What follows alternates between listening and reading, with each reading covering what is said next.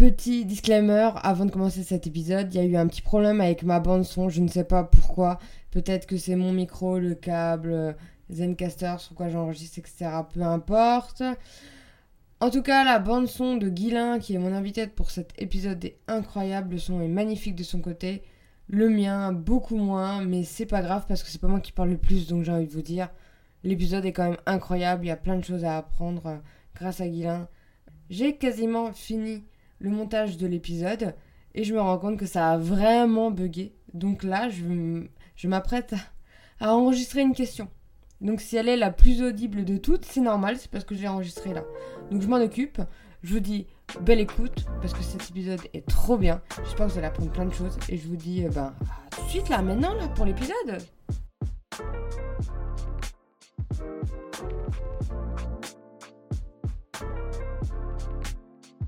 Bonjour à tous, c'est Priscilla pour un nouvel épisode de Soyez audacieux. Mon nouvel invité est Guilain.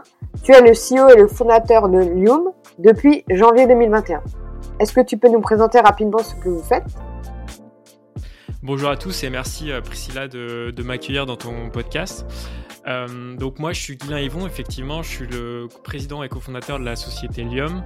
Et qu'est-ce qu'on fait chez Lium En fait on supervise les sites industriels et on résout euh, trois problématiques sur ces sites qui sont la sécurité, donc c'est tout ce qui va être départ de feu, fuite de gaz, la sûreté, c'est tout ce qui est intrusion, malveillance, et euh, la gestion environnementale des sites industriels.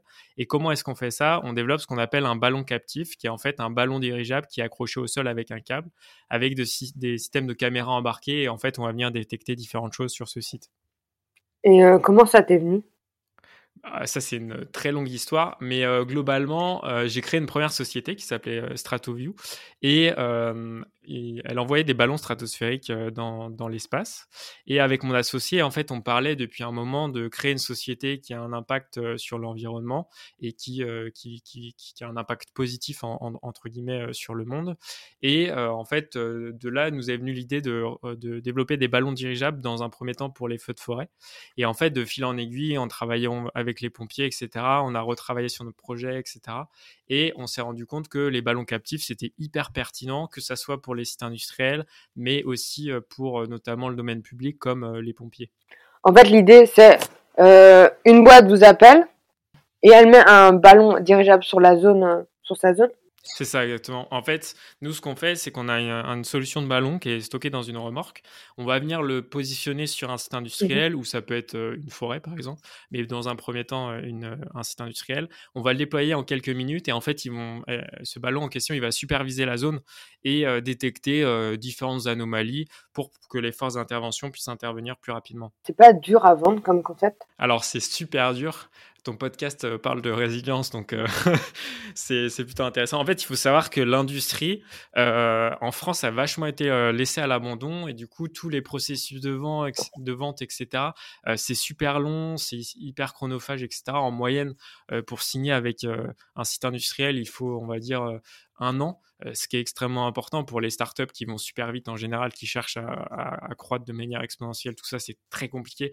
Euh, des cycles de vente euh, qui durent, qui durent un an. Donc, effectivement, c'est très dur. Et nous, en tant que startup, en fait, notre rôle, c'est de hacker le, le, système de façon à ce qu'on accélère cette durée de vente. Et vu que c'est des solutions qui coûtent plusieurs centaines de milliers d'euros, c'est forcément une barrière à l'entrée qui est beaucoup plus complexe parce qu'il faut être meilleur en vente, etc.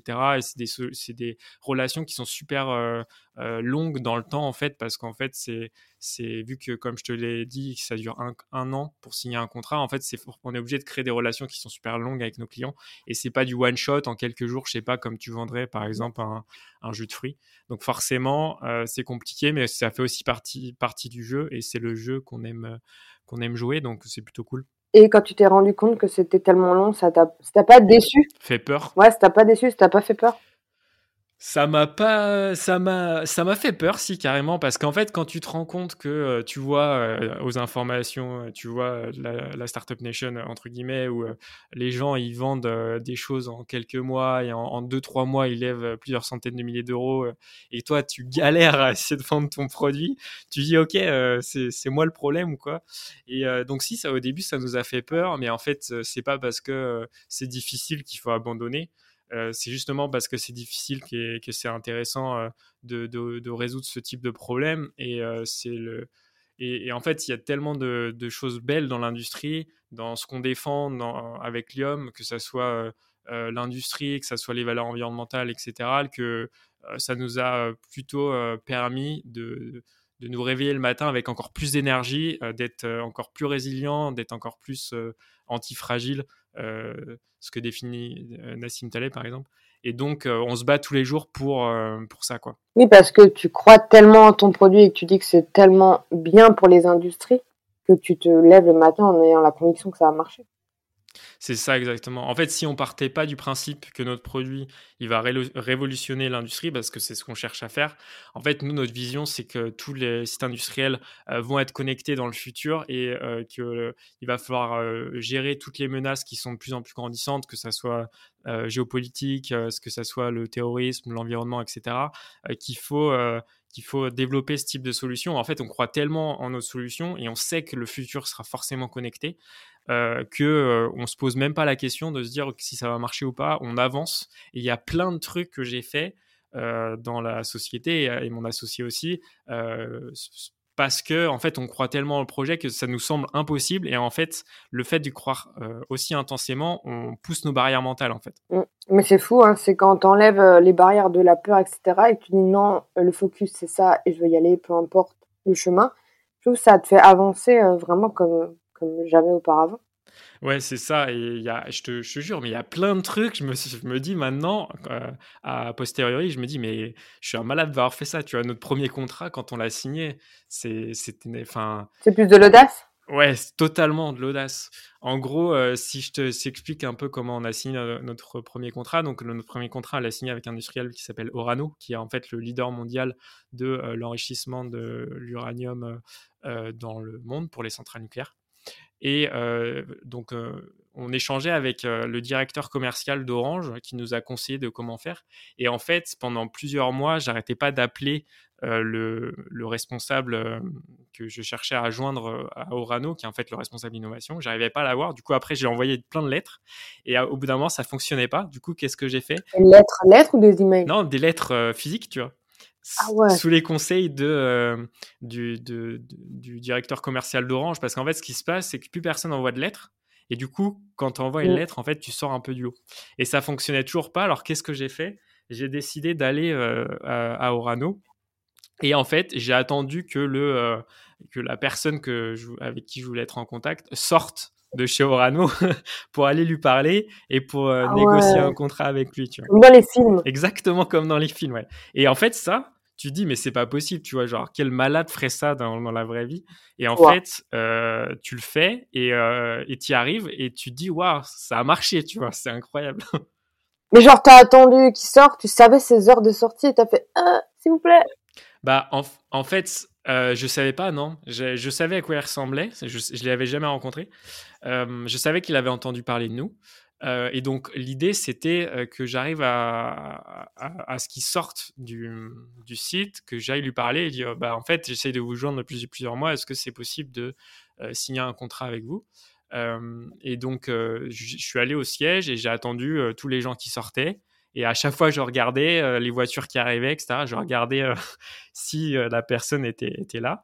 Et au final, il n'a il a, il a pas été là. Mais ce que j'ai fait, c'est que je suis allé au, au standard et en fait, euh, j'ai tenté de négocier le, numéro avec le mmh standard et euh, par un, peu de bluff et un peu de, de, conviction, j'ai fini par avoir son numéro et je l'ai appelé et au final on a réussi à, rentrer en contact et c'est comme ça qu'on a signé notre premier contrat. Pourquoi tu voulais absolument lui?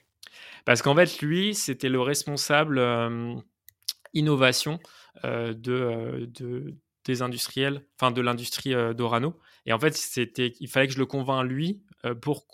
Pourquoi Orano? Euh, Pourquoi Orano absolument Parce qu'en fait, il y, a, y, a, plusieurs. comment ça marche chez Orano? Tu as plusieurs sites industriels et chaque site industriel a un responsable de l'innovation et après, tu as le responsable innovation France. Et nous, on avait déjà réussi à convaincre le responsable innovation de la région dans laquelle on est pour pouvoir vendre notre produit. Donc en fait, on avait déjà passé une grosse étape, tu vois. Et moi maintenant, il me restait à convaincre le responsable euh, de toute la France. Et c'est pour ça que on cherchait justement à le convaincre. Euh, Parce que c'est vraiment un gros industriel avec un gros potentiel contrat?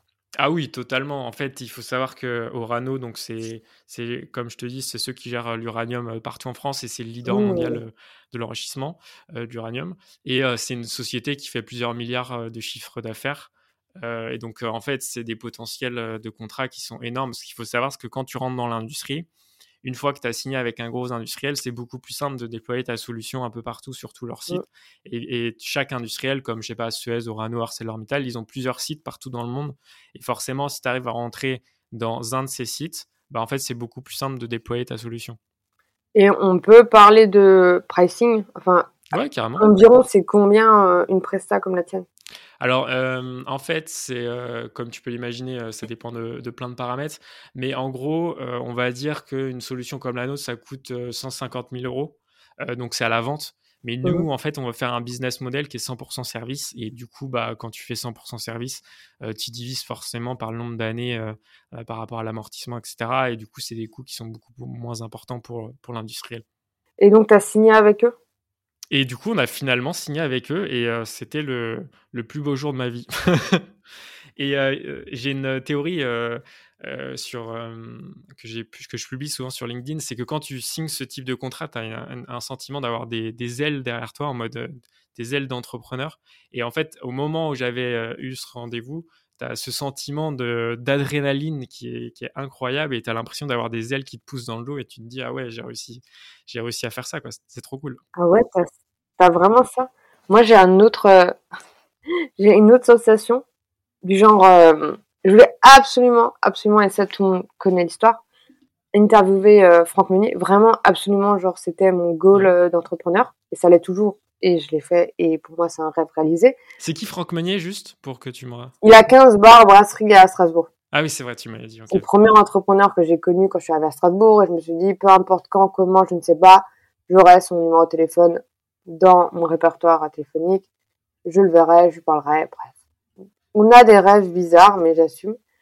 Et euh, j'ai interviewé, j'en suis sortie, je me suis dit, ah ben voilà, c'est tout. Et en fait, souvent, ça me fait, ben voilà. Et en me disant, mais c'était pas aussi incroyable. Et en fait, je, je fais la parallèle en, en parlant de ça des fantasmes. Des fois, on a des gros fantasmes sexuels et on fait, bon, ben voilà. c'est pas aussi incroyable que ça. Écoute, l'entrepreneuriat, il y a plein de verticales bizarres. ah ouais, tu fais ce genre de parallèle. ok. Mais toi, t'as eu l'adrénaline et euh, t'étais heureux d'en être sorti, enfin d'avoir signé quoi. Bah oui, parce qu'en fait, ce qu'il faut savoir, c'est que ça faisait quasiment six mois qu'on galérait à, à, trouver des clients. Et donc. Euh... Ouais, c'est ça aussi. Hein. C'est que c'était tellement dur. Ouais, c'est ça. Que quand tu fais, tu fais. Ça prouve que notre concept est bon parce qu'on a signé un contrat en or. Bah, c'est ça, parce que souvent, tu vois, quand tu crées une boîte, si tu n'as pas de traction marché, entre guillemets, ça sert à rien de, continuer. Et en fait, avec ma, mon associé, tu vois, on aurait pu potentiellement lever de l'argent pour avoir une solution plus solide, etc. à l'époque. Mais en fait, euh, notre stratégie, c'était vraiment de dire, en fait, tant qu'on n'a pas signé de contrat, ça sert à rien qu'on aille plus loin, parce que dans tous les cas, ça veut dire qu'il n'y a pas de traction. Mmh. Et s'il n'y a pas de traction, bah, ça veut dire que notre solution, elle sert à rien, entre guillemets. Mais tu pouvais aujourd'hui, parce que c'est ça, j'ai entendu cette différence donc entre le je veux lever des fonds et je peux lever des fonds. Est-ce que vous pouviez lever des fonds? Bah, à ce moment-là, on n'en savait rien, tu vois. Et en plus, le marché était moins euh, dur que maintenant. Donc, je pense que tu peux toujours lever des fonds. Après, ça dépend toujours du montant que tu cherches. À l'époque, je pense qu'on n'aurait pas pu lever plus de 200 000 euros maximum. 200 Ouais. Mmh mais tu vois, en fait, c'est euh, c'est une fourchette après, hein, mais, mais, en fait, je pense que tu as toujours moyen de lever des fonds si vraiment tu cherches à, lever des fonds, parce qu'au final, c'est juste une question de si tu arrives à vendre ce que tu fais, si tu si arrives à, à, vendre du rêve, entre guillemets, à tes investisseurs et, et, plein de trucs. J'ai même rencontré d'ailleurs des investisseurs qui m'ont dit, euh, c'est trop bizarre, mais en gros, ils m'ont dit, on aurait bien voulu investir quand vous n'aviez pas signé de contrat. Et maintenant que vous avez signé un contrat, on veut plus investir. Ça, c'est n'importe quoi, c'est un paradoxe. C'est un paradoxe, ouais. Parce qu'en fait, euh, tous les, enfin, il y a tellement de profils d'investisseurs, mais il y en a qui, qui préfèrent euh, rêver quand il n'y a rien de vraiment concret. Et quand il y a quelque chose de concret, c'est pas une majorité, hein. mais quand il y a quelque chose de concret, bah, il y en a qui sont beaucoup moins motivés parce qu'ils se disent, OK, euh, ça ça va pas faire ce que je pensais que ça fera et donc je vais pas investir. Mais par contre, c'est beaucoup plus simple d'avoir des investisseurs chevronnés quand tu as déjà signé des contrats parce qu'en gros, ça montre que tu as une traction, que tu es capable de vendre, que tu n'es pas juste voilà, un, mec avec un PowerPoint qui, qui, a une idée sympa et que tu es capable d'être beaucoup plus. Euh, euh, bah, tu es capable de faire plein de trucs euh, dans le sens de, de l'entrepreneuriat. D'ailleurs, en parlant de VC et d'audace, faisons un croisement, une parallèle, voilà, bizarre. Mais tu étais tellement déter que tu as, cherché comme un malade l'adresse de Xavier Niel. C'est ça, ouais.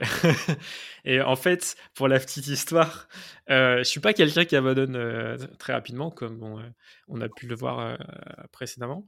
et en fait, on a déjà contacté le fonds d'investissement de, Xavier Niel, qui s'appelle Kima Aventure. Et il faut savoir que Kima Aventure, ils n'investissent pas du tout dans le hardware parce que. Ouais, c'est no-go direct. Ouais, c'est ça. Jean de la Roche-Brochard, il a tendance à dire on n'investit jamais dans le hardware parce que ça finit toujours en bain de sang c'est une phrase qui m'a vachement marqué parce que j'ai tous euh, mes, mes, copains qui font du hardware, euh, je les vois euh, galérer, mais après ils font des produits incroyables et, et pour moi c'est ce qui crée vraiment de la valeur, le hardware. et, et donc il nous a déjà refusé. Sauf que souvent, même quand on me refuse, je continue à y aller. bien sûr que dans, Mais il te refuse quand? Quand tu lui envoies le mail ou quand tu es devant lui? Quand, quand j'envoie le mail ça en échange. Après, même devant lui, en fait, euh, ça aurait pas changé grand chose parce que dans tous les cas, c'est du soft euh, dans lequel ils investissent, donc euh, dans tous les cas. Et donc, j'ai cherché partout sur Internet l'adresse de Xavier Niel en me disant si j'arrive à, convaincre Xavier Niel, a priori, c'est lui qui, a plus d'autorité que, que Kima et peut-être que Xavier Niel fait un coup de cœur et il serait prêt à investir, tu vois. Et donc, j'ai cherché, j'ai poncé Internet pour trouver son adresse et j'ai fini à de trouver plusieurs adresses. Et euh, j'ai envoyé un mail euh, avec mon associé. On a créé un mail à petits oignons qui était un peu, euh, enfin, assez, assez clivant, assez qui sort du lot, tu vois. Mmh et du coup, on a envoyé ce mail. Et c'était dingue parce que je l'ai envoyé quasiment à 9h. Et à 11, 11h, tu vois, il m'a répondu. Donc, il répond vite. Hein. Les gens, ils, quand j'en parle à mes potes et tout, ils disent Mais c'est pas possible. Je dis Je te jure, il paraît que Xavier il répond genre dans la, même pas la journée. Quoi. Non, mais c'est fou. Je trouve ça fou parce que pour euh, son niveau de responsabilité, enfin, euh, les gens, les, les, les, les, gens imaginent pas à quel point c'est un malade. Moi, déjà, je galère euh, sur LinkedIn ou sur, sur, par mes mails, mais alors lui, ça doit être. Enfin, c'est un malade, quoi. Et du coup, il nous a répondu, il nous a dit, OK, c'est intéressant, mais après, il nous a retransféré vers Jean de la Roche-Brochard. Du coup, Jean de la Roche-Brochard a réétudié notre dossier, mais il nous a quand même refusé parce que ils sont vraiment bornés sur le soft et du coup, c'est très dur de leur euh, faire changer d'avis. Quoi. Mais il n'y a pas d'autres VC qui sont full hardware? Si, si, bah, du coup, là, à l'heure actuelle, on a échangé avec euh, plein de VC et il y en a plein d'ailleurs qui sont prêts à, investir. et donc là, en gros, on a dans l'idée de faire une, une levée de fonds en mars à peu près, enfin qu'on close en mars. Donc ça se passe plutôt pas mal. Et c'est dur de préparer une levée de fonds? Euh, tout est relatif. Est-ce que c'est dur? Euh, Bah, alors oui, euh, c'est dur. c'est beaucoup plus dur que ce qu'on pense, comme la plupart des choses qu'on fait dans la vie. mais en fait, ce qui se passe, c'est comme tout, c'est que au fur et à mesure de de pitcher devant plein d'investisseurs, etc., tu commences à t'améliorer, tu te prends des claques comme jamais. par des investisseurs. Et ce qu'il faut savoir, c'est que tu n'auras jamais une, une, discussion aussi transparente et aussi comment dire, vraie et euh, entre guillemets violente euh, que euh, lorsqu'un un investisseur investit dans ta boîte. Parce qu'en fait ils vont te challenger d'une manière qui, qui, enfin parce que c'est leur argent ils vont te challenger extrêmement énormément. Ouais c'est ça. Parce que c'est leur argent quoi. Et en fait, ils sont skin the game. Et parce qu'ils sont skin the game, ils n'ont pas le choix d'aller chercher la petite bête, d'aller te, te, clasher entre guillemets sur plein de sujets pour que tu puisses euh, voir, enfin pour voir comment euh, tu réagis par rapport aux, problématiques, etc. Et en fait, au fur et à mesure, bah en fait tu commences à être meilleur. Au début, tu es vraiment nul. Moi, je me souviens euh, le premier rendez-vous investisseur qu'on a fait avec mon associé. Enfin, les deux premiers même. Le premier rendez-vous, j'ai fait une présentation qui était nulle, mais vraiment la pire présentation qui existe. Et le deuxième rendez-vous, on avait donné une valo qui était trois fois supérieure à la valo qu'on a maintenant. Et du coup, ils nous ont, ils sont foutus notre gueule, quoi. Ce qui est normal. Euh, T'as pas été coaché? Non, parce qu'en en fait, on estime que euh, la première levée de fonds, il faut la faire soi-même, parce que sinon, tu n'apprends jamais. Et euh, il faut toujours euh, être capable de savoir faire les choses dans un premier temps. Il y a un grand physicien qui dit si je ne sais pas construire quelque chose, je ne comprendrai jamais comment ça marche. Et ben, je trouve que ça, quand tu l'appliques partout, c'est hyper intéressant. Et en fait, si tu n'es pas, capable de, pas, si pas capable de faire ça, c'est-à-dire que dans le futur, potentiellement, tu te feras arnaquer par quelqu'un euh, parce qu'en fait, ils savent que tu sais pas de quoi tu parles. Et donc, ça, faut faire extrêmement attention. Et donc, on est parti de ce principe-là dans la première levée de fonds. Peut-être que dans les prochaines levées de fonds, on sera accompagné parce qu'on sait comment ça fonctionne maintenant, tu vois. Mais en fait, le truc, c'est que bah, n'y a pas tant de leveurs de fonds que ça. Y en a, ça doit se compter sur la doigt d'une main en France. Enfin, quand je dis euh, qu'il n'y en a pas beaucoup, c'est vraiment des, gens compétents. Euh, et en fait, autant qu'on le fasse nous-mêmes, parce que euh, accélérer sur la présentation, sur ce qu'on, ce qu'on appelle le pitch deck, tout ça, c'est beaucoup plus intéressant si c'est toi qui le fais, parce qu'en fait, tu peux itérer, tu peux améliorer tout ça. Et en, et donc, est-ce que c'est dur? Euh, Pour répondre à la question, euh, oui, c'est dur, mais en fait, tu vas finir par être bon. Et il n'y a pas longtemps, j'ai un de mes meilleurs potes, euh, j'étais en train de pitcher chez lui, et il, ne m'a pas vu pitcher au début, mais là, il m'a vu pitcher quand j'étais chez lui, c'était il n'y a pas longtemps. donc, c'était il y a quelques semaines. Et il m'a dit, ouais, c'est incroyable comment tu pitches, je suis impressionné. Enfin, tu réponds du tac au tac, tu as, des bonnes, as des bonnes réponses, tu as dit différents degrés de réponse, euh, ça se voit que tu es drivé par ce que tu fais, tout ça. Mais il y a genre six mois, non, moins que ça, il y a quatre mois, j'étais pas aussi bon, tu. Et ça, juste qui me dit ça, ça m'a trop fait plaisir parce que souvent, on se rend pas compte du degré d'avancement auquel on est. Et euh, avoir une vision extérieure, ça te, permet, de visualiser où tu en es par rapport au développement de ton business. Mais euh, tu pitches régulièrement avec des gens pour t'entraîner ou tu fais comment? Non, bah en fait, ce qui se passe, c'est que je, fais quasiment un pitch tous les, tous les jours, tous les deux jours à des différents investisseurs. Donc, c'est surtout des business angels. Euh, et en fait, à chaque fois que je fais un pitch avec des business angels, il y a plein de remarques qui ressortent. Il y en a qui ressortent plus que d'autres. Donc, je prends l'information, euh, je, la, je, la, récupère et je m'améliore sur euh, la remarque qu'ils ont effectuée. Attends, mais tu as rencontré combien d'investisseurs? Alors. Tous les deux jours, excuse-moi ouais, ouais, non, bah, ça fait beaucoup. je connais pas le chiffre exact, mais euh, j'en sais rien. Peut-être 400, euh, je sais pas. Comme Quoi? Attends, français ou internationaux compris? Que français pour l'instant. Non, mais il y a tellement de personnes. Mais c'est ça qui est fou. Et surtout, il y a ce truc où euh, l'une des plus grosses leçons que j'ai appris dans l'entrepreneuriat, c'est que le monde est toujours plus vaste que ce que tu penses. Et ça, je l'ai appris avec ma première boîte. Euh, et en fait, tu te rends compte que c'est valable sur tout. Et je me suis dit, ouais, au bout de, je sais pas, 10 invests, euh, bah, on aura fait le tour de la France, mais pas du tout. En fait, j'ai l'impression que ça s'arrête jamais. Genre, même maintenant, là, j'en ai toujours. Et parlons justement de ta première boîte, comme ça on parlera un peu d'échecs. Qu'est-ce qui s'est passé avec ta première boîte? Ça tacle comme ça. Euh, bah après, comme tu le sais, dans le monde de l'entrepreneuriat, il n'y a jamais vraiment d'échecs parce qu'il y a toujours plein d'apprentissages. Mais euh, du coup, euh, donc j'ai créé une première société à la sortie de mes études euh, qui s'appelait StratoView. et donc StratoView, en fait, ce qui s'est passé, que pendant mes études, j'ai fait mon mémoire sur comment envoyer des fusées dans l'espace avec des ballons stratosphériques. Et du coup, l'idée c'était d'accrocher des fusées et de les envoyer dans l'espace grâce à un ballon. Pourquoi? Parce qu'en fait, quand tu montes à 40 km avec un ballon, tu utilises beaucoup moins de carburant. Donc, du coup, c'est moins cher et c'est moins dangereux pour l'environnement parce que du coup, ça pollue moins. Donc c'était trop cool comme sujet.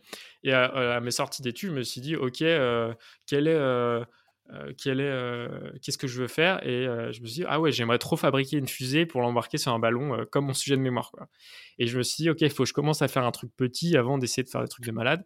Donc j'ai commencé par envoyer des ballons stratosphériques dans l'espace. D'ailleurs, il y a très peu qui croyaient en ce que je faisais. Ça, c'est une autre histoire. Et euh, du coup, euh, j'ai commencé à faire ça en me disant ouais, ça va marcher et tout. J'ai fait un petit crowdfunding euh, en me disant ouais, je vais devenir extrêmement riche avec mon crowdfunding. pas du tout. et j'avais pas d'argent non plus, donc c'était super chaud. Et du coup, j'ai demandé un peu d'argent à, à, ma famille, etc. Et donc, j'étais j'étais un peu en galère. J'ai lancé un premier ballon qui était pour Warner. Et en fait, ce jour-là, j'étais et c'était fou parce qu'en gros, je, je crée l'entreprise et un mois et demi après, il y a quelqu'un qui me contacte, qui dit Ouais, vous, vous, envoyez des ballons dans l'espace. Tu t'es pas dit c'est un fake? Non, parce qu'en fait, ça venait d'un pote euh, qui mettait en relation, donc euh, ça pouvait pas être un fake. T'as des potes qui ont des bonnes relations. en fait, c'était pour un rappeur qui s'appelle Sejo. Je sais pas si tu ah connais. Ah non, ça c'est tombé boum. Comme un soufflet. Et euh, donc le, le, le, rappeur, il voulait, il était il passionnait d'espace, enfin, il était un peu fou, tu vois. Et il, il, voulait envoyer son CD dans, dans la stratosphère. Et je dis bah ouais, je suis, je, je suis méga chaud, quoi. Putain, tu pollues un peu quand même. Hein. C'est un peu de la pollution euh, qui sert à rien, mais euh, pas sur le sujet. Bah non, parce qu'en fait, ce qui se passe, c'est que ça redescend sur Terre euh, oh. quelques heures après, et moi, je le récupère en 100%. Ah, ça va. Il y a zéro pollution. D'accord. Donc non, non, bah non, bah sinon ça, ça m'aurait embêté avec mes, mes convictions un peu sur l'environnement. Mais euh, non, euh, on récupérait tout à 100%. Et justement, ça, c'est trop cool parce que ça te permet de faire une aventure et tout. Tu le traces en temps réel. Mmh, ah, d'accord. Là, ça revient euh, normal dans ma tête. Okay. là, tu pollues quand même l'atmosphère. Il a rien demandé, l'atmosphère. et du coup, donc assez fou, on signe ce premier contrat avec Warner et on envoie le ballon, le ballon dans l'espace sans euh, pas sans problème parce que c'est euh, c'est là j'ai failli euh, tuer mon associé ce jour-là. Mais bon ça c'est une autre histoire.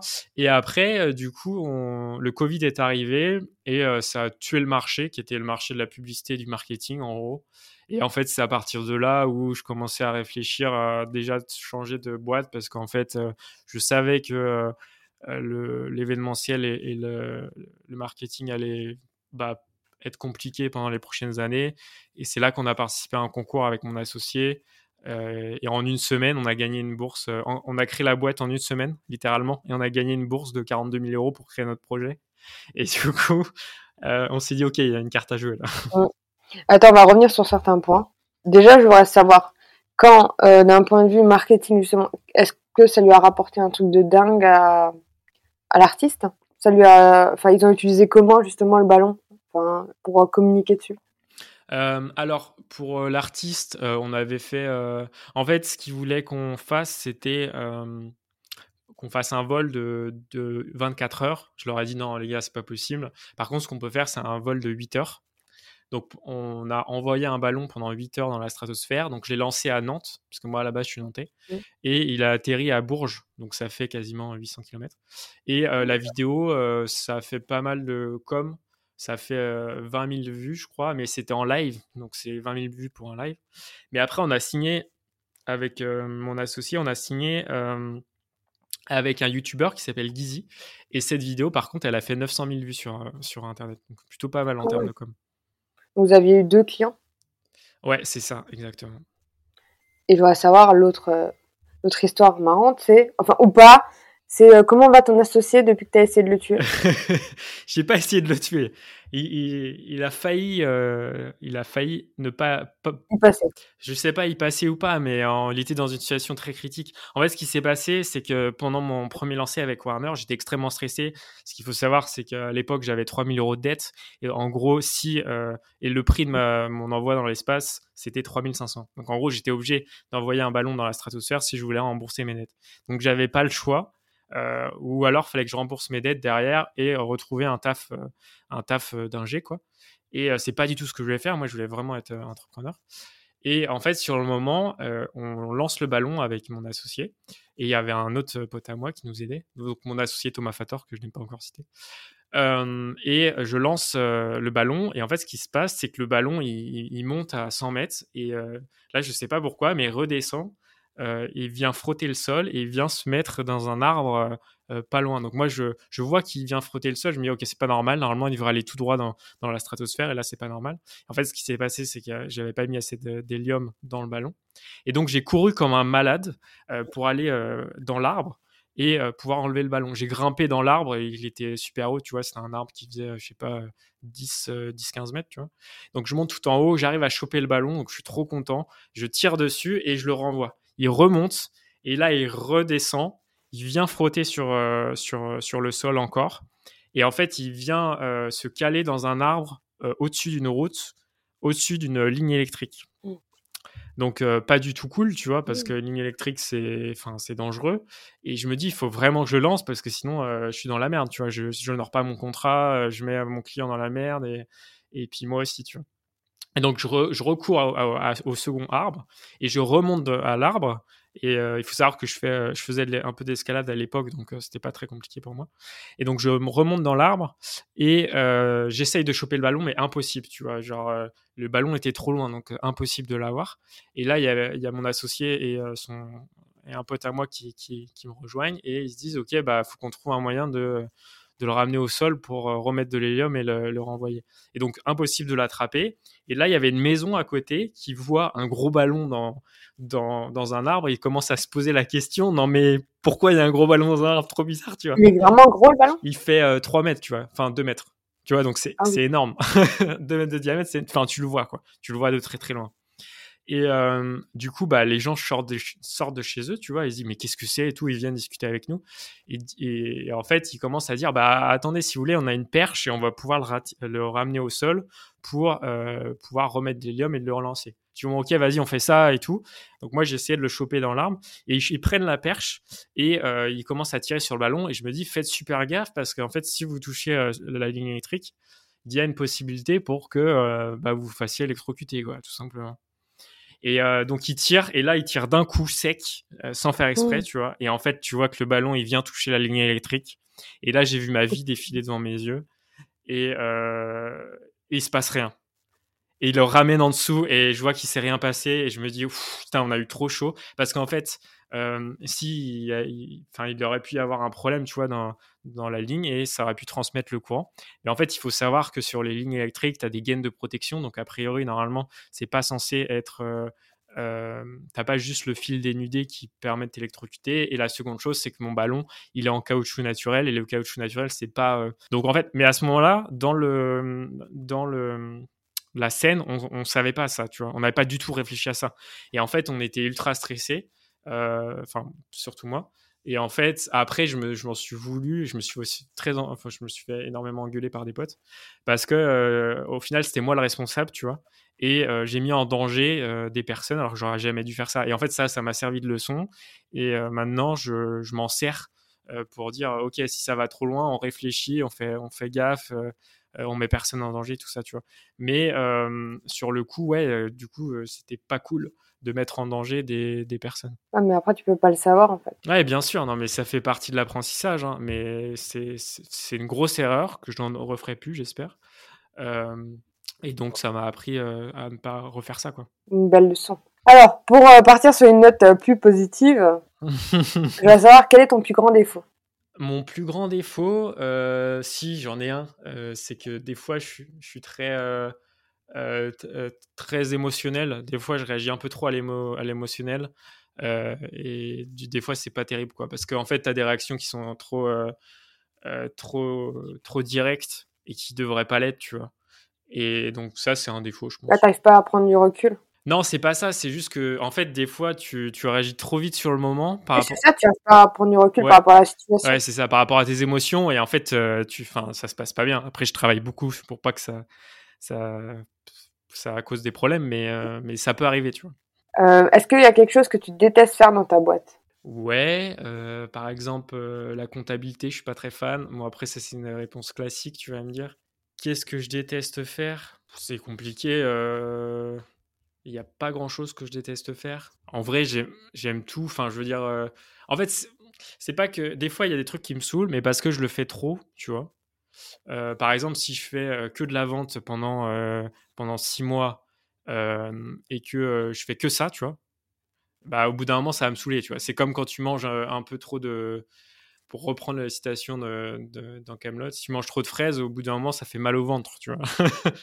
et bah en fait, c'est ça. En fait, mais le truc, c'est l'entrepreneuriat, c'est que tu as un équilibre parce que tu fais plein de choses. Tu fais de l'organisation, tu fais de la culture d'entreprise, du marketing, de la communication. Et vu qu'il y a toujours cet équilibre, vu que j'aime un peu tout faire, euh, j'ai pas vraiment de trucs que j'aime pas faire, à part ouais, la compta où vraiment tu es sur un tableau et, euh, et ça t'éclate le crâne pendant, euh, je sais pas, une heure. Est-ce que tu as une anecdote honteuse ou marrante à nous partager? J'en ai partagé déjà certaines. honteuse. Si, bon après c'est un peu avec les, les investisseurs, c'est plutôt marrant je dirais que, que, honteux, mais des fois on rencontre des profils d'investisseurs qui sont quand même assez, je parle de ça parce que c'est mon sujet actuel, mais qui sont assez différents et des fois il y en a qui, tu as l'impression qu'ils vivent pas du tout dans le monde dans lequel on vit. Et par exemple, j'ai échangé avec un investisseur il y a pas très longtemps et je lui ai dit qu'on voulait intensifier notre communication sur les réseaux parce que grâce à ça, on avait 50% bah, d'inbound, donc de personnes qui viennent nous voir, et donc que ça prouve qu'on est bon, quoi, et qu'il faudrait qu'on soit un peu plus présent sur différentes plateformes. Et il y a un investisseur qui m'a répondu on ne crée pas une boîte en, en faisant des comptes TikTok. et j'ai trouvé cette phrase incroyable. c'est la communication, hein, c'est un outil. Hein. Ouais, non, mais clairement, moi je suis, je suis totalement d'accord. Et surtout que, enfin, qu'on le veuille ou non, c'est 2023, quoi. Et donc, euh, soit on, vit avec ce monde-là, soit euh, bah, on enfin on, vit pas dans ce monde tout simplement. Est-ce que j'en respire euh, cette boîte a permis Tu as entendu le podcast Bien sûr ouais, de Justine Hutto. Très bonne marketeuse. Je suis désolée, très bonne communicante. Sa boîte, elle, a réussi à grandir grâce à ça. Non mais elle est trop forte, hein. franchement, je suis impressionné par, par tout ce qu'elle a fait, etc. Et je trouve ça dingue qu'en quelques semaines, comme elle l'évoque euh, dans le podcast, je pense qu'on parle du même podcast. En, quelques, en quelques semaines, elle a fait une vidéo qui a fait plusieurs millions de vues. Ça, c'est fou parce que nous, on n'a jamais réussi à faire ça, tu vois. Quel est le meilleur conseil qu'on t'a donné? Oublie que tu n'as aucune chance et vas-y. Euh, ce conseil, on me l'a donné. Euh, c'est un gars qui, qui, a créé une, une startup qui s'appelle Jimmy, qui fait des, des réacteurs nucléaires. Euh, des SMR, donc Small euh, Modular euh, Reactor. Et il m'a dit ça, c'était au tout début de ma levée de fonds, et je lui ai demandé comment est-ce qu'on lève de l'argent, et il m'a répondu ça, et je trouvais cette phrase incroyable, parce qu'il a totalement raison. C'est fou, tous les entrepreneurs dans l'industrie qu'on ne connaît pas et qu'on pense même pas à connaître. Bah, c'est ça, ouais, parce qu'en fait, ma, ma, théorie, c'est que la France, c'est vachement un pays de service, et en fait, on, on a totalement abandonner l'industrie. Et j'ai vu un, chiffre il n'y a pas longtemps. Il faut savoir que dans l'Europe, la moyenne euh, de, du, PIB euh, pour l'industrie, euh, c'est de 16%. En Allemagne, c'est 20% et en France, c'est seulement 10%. Tu vois. Et en fait, le truc, c'est qu'on a totalement abandonné l'industrie, ce qu'on paye très cher de nos jours. et du coup, dans les podcasts ou, dans plein de trucs, bah, ils sont totalement oubliés parce qu'en fait, on, s'intéresse surtout aux services euh, qui font euh, des licornes plus facilement. Et comme tu, le sais, dans les licornes françaises, il y a une seule, euh, enfin, il y en a deux du coup. Il y a deux startups qui sont des licornes hardware, par exemple. Et ça aussi, ça prouve que bah, on a mis ça un peu de côté, mais j'espère que ça va changer. Et nous, on est là pour défendre ça et pour, pour, pour, pour changer ça. C'est qui les deux licornes hardware? Ledger et Exotech. Ah Ledger. Exotech, je connais pas, mais Ledger, je connais. Exotech, ils font des robots euh, pour les, euh, pour les grandes. Euh, comment ça s'appelle? Les grands espaces de stockage type Amazon, Amazon type Carrefour, type. tu sais, qui permettent de gérer toutes les colis, etc. Et en fait, ils font des robots autonomes qui gèrent tout ça. Je vois lesquels. Exactement quand ils passent là. Mm. On dirait Wally. Exactement, ouais. C'est exactement Wally. J'ai déjà beaucoup d'invités euh, sur, euh, enfin, j'ai déjà une grande liste de futurs invités, mais je demande quand même quelle personne me conseillerais-tu d'interviewer Il y en a tellement. Euh, alors, il y a Eloar, la société Beyond Aero, qui fait un moteur à hydrogène. Ça va être très hardware et très industrie, ce que je vais te proposer. Il y a donc Jimmy, la société Jimmy, j'ai oublié son, son prénom. Il y a Elena, société Saphir, qui est très cool. Opium, je pense que ça peut être sympa de les interviewer, parce qu'ils essayent de révolutionner quand même les voitures à hydrogène, donc c'est plutôt sympa. Ah ouais, il y a, y a, un sujet, parce qu'en fait, il y a Tesla d'un côté, il y a le, les voitures diesel essence de l'autre, ça pourrait être cool. Il y a Paul de la société Adoc qui fait, c'est incroyable ce qu'ils font. C'est en gros un. Oui, je sais, je l'ai sur la liste. C'est vrai. Mais est-ce que c'est vraiment incroyable? Parce que moi, je suis là, quoi ce qu'ils font Si, c'est fou parce qu'en fait, tu as un ordinateur en fait qui est projeté et tu peux cliquer sur n'importe quelle surface. Mmh. C'est pas juste une projection type rétroprojecteur. Hein. C'est genre, tu peux interagir sur n'importe quelle surface avec ce que tu projettes, ce qui est fou. Ouais, genre comme dans Bones, là, dans les séries comme ça. C'est ça exactement, ou comme dans Iron Man par exemple.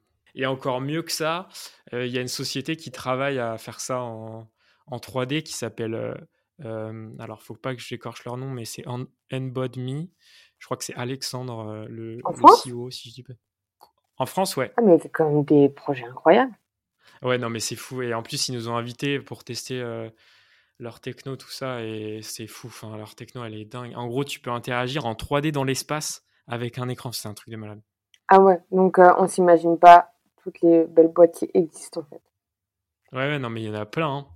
Il y en a plein. Et puis, en fait, quand tu commences à t'intéresser au sujet, moi, il y a plein de sujets sur lesquels je suis fan. Donc, forcément, je suis un peu biaisé aussi par rapport à mes connaissances.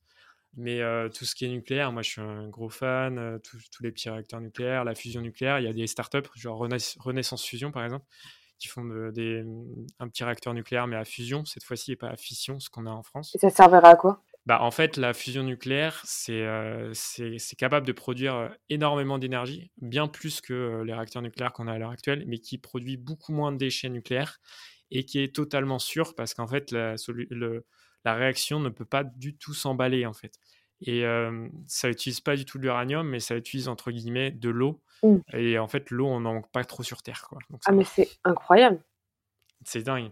Et en fait, ça, permet de, ça permettrait de résoudre tous les problèmes énergétiques qu'on a dans le monde.